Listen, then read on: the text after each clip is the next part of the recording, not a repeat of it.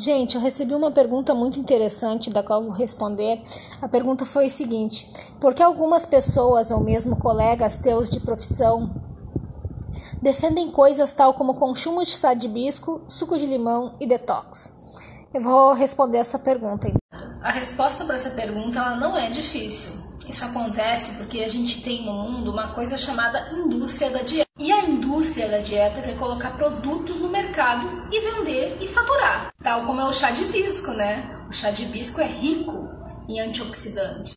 Ou mesmo o chá verde, que também é rico em antioxidantes. E que bom seria se a gente tivesse um alimento, um produto milagroso que promovesse emagrecimento.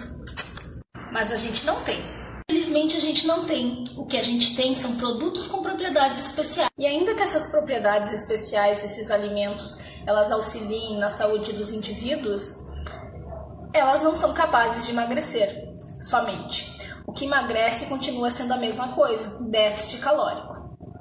Que a grosso modo é gastar mais do que consumir. Tenham atenção com esses produtos que prometem um emagrecimento milagroso. Todos os anos são colocados inúmeros no mercado, mas sempre aquilo que emagrece continua sendo a mesma coisa, que é o déficit.